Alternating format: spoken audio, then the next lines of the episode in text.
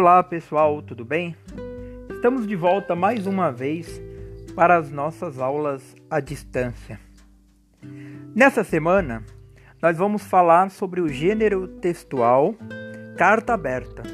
Nós vamos analisar suas características, seu estilo, composição e temática. Pois vamos lá. A carta aberta Várias são as situações comunicativas na quais se efetiva a interação entre o emissor, ou seja, aquele que emite a mensagem, e o receptor, aquele que recebe a mensagem. A gente usa diversas situações comunicativas para persuadir, que é convencer alguém, para informar, para entreter, para instruir ou outras finalidades discursivas. Tais situações de comunicação, eles, elas manifestam-se didaticamente por meio dos chamados gêneros textuais, cuja ocorrência se exprime em todas as esferas da sociedade.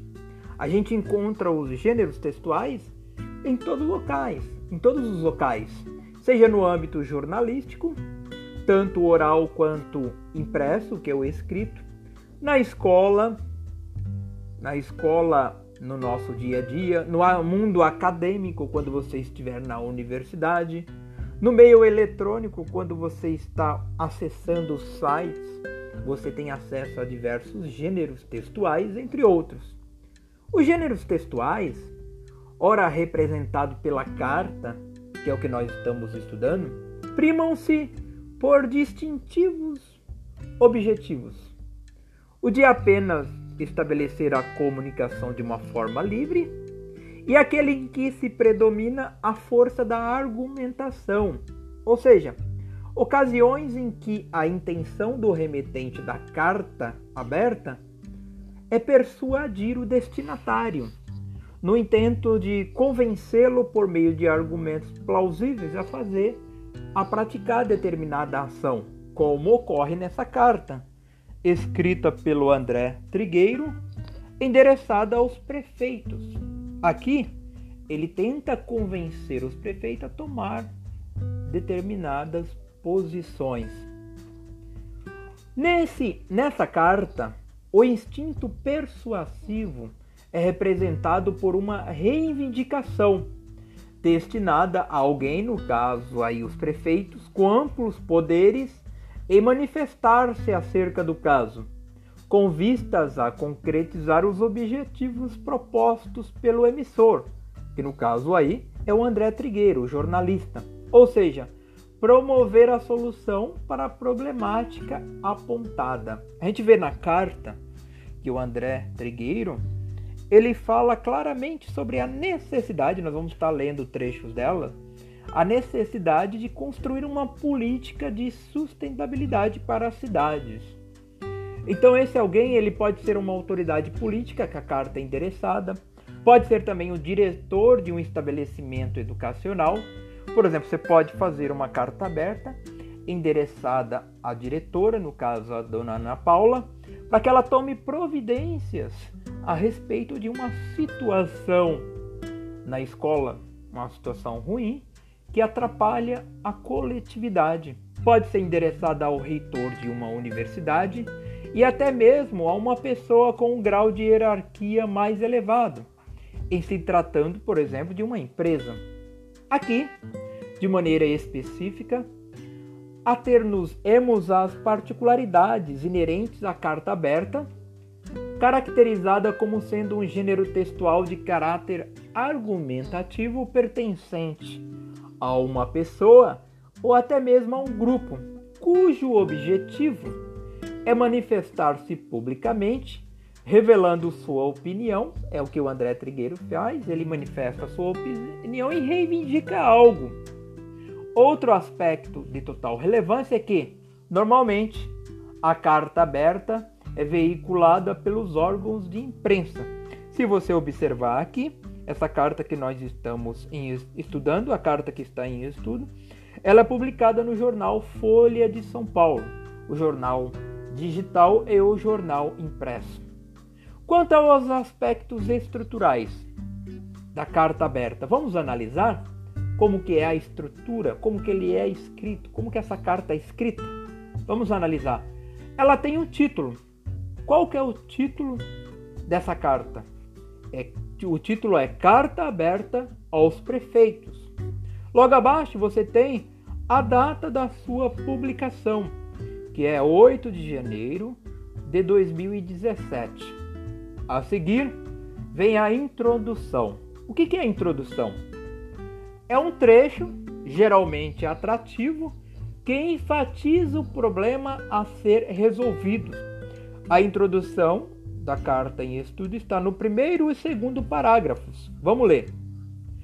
Por pior que sejam os problemas de caixa, as dívidas acumuladas pelo município e as surpresas ruins que todos vocês tiveram nesta primeira semana de governo, lembrem-se de que a paciência do eleitor é curta para quem só sabe reclamar da vida ou do destino. Aliás, todos vocês já sabiam desde a época de campanha, antes até, que a situação era difícil. Agora é arregaçar as mangas e fazer as coisas acontecerem.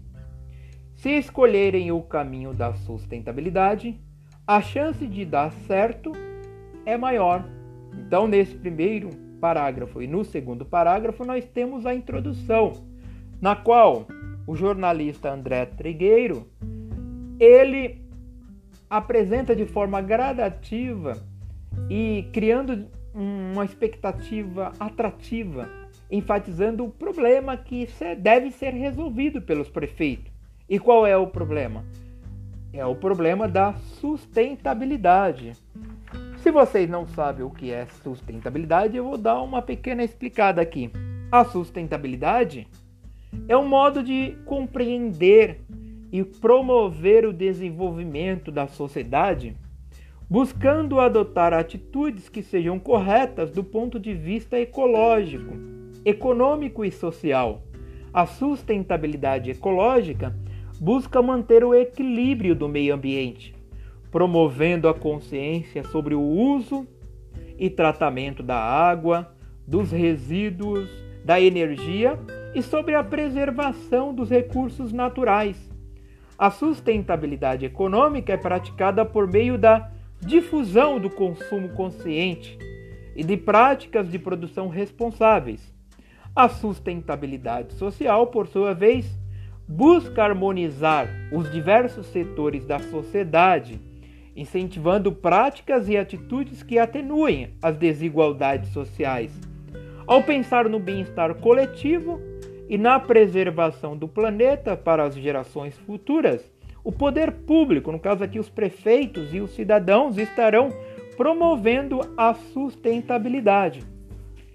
A outra parte do texto, a outra estrutura do texto é o desenvolvimento, que corresponde aos parágrafos 3, 4, 5 e 6. O desenvolvimento trata-se da exposição do assunto em si, pautado por argumentos concretos e passíveis de análise, visando a uma posterior solução. Ele apresenta aqui no parágrafo 3, 4, 5 e 6 nesses parágrafos, é, os argumentos concretos para análise, no caso aqui dos prefeitos, e para que eles possam tomar a solução. E por fim, você tem os dois últimos parágrafos, que é o 7 e 8, que são os parágrafos 7 e 8, que ocorre a conclusão, no qual o jornalista André Trigueiro ele encerra todo o discurso solicitando uma possível solução para o caso abordado. Ok, gente? Quero enfatizar também acerca da linguagem. A linguagem predominante na carta aberta aos perfeitos é a linguagem padrão, a linguagem que a, a linguagem padrão com pequenas marcas de informalidade. Há pequenas marcas de informalidade. Outro detalhe importante que vocês devem analisar: se a carta aberta é pautada por argumentos concretos e passíveis de análise, visando uma solução, O jornalista André Trigueiro, ele ao solicitar que os prefeitos resolvam os problemas que são apresentados, ele usa muito verbos no imperativo. Observe aqui alguns que eu vou destacar: de, faça, seja, resolva. Todos esses verbos estão no imperativo porque ele está dando conselho ou fazendo pedido aos prefeitos para que tome providência para a construção de uma sociedade sustentável. Ok, gente? Entenderam a explicação? Façam os exercícios aí propostos. Eu estou à disposição no WhatsApp para solucionar, para dirimir possíveis dúvidas. Obrigado, fique com Deus.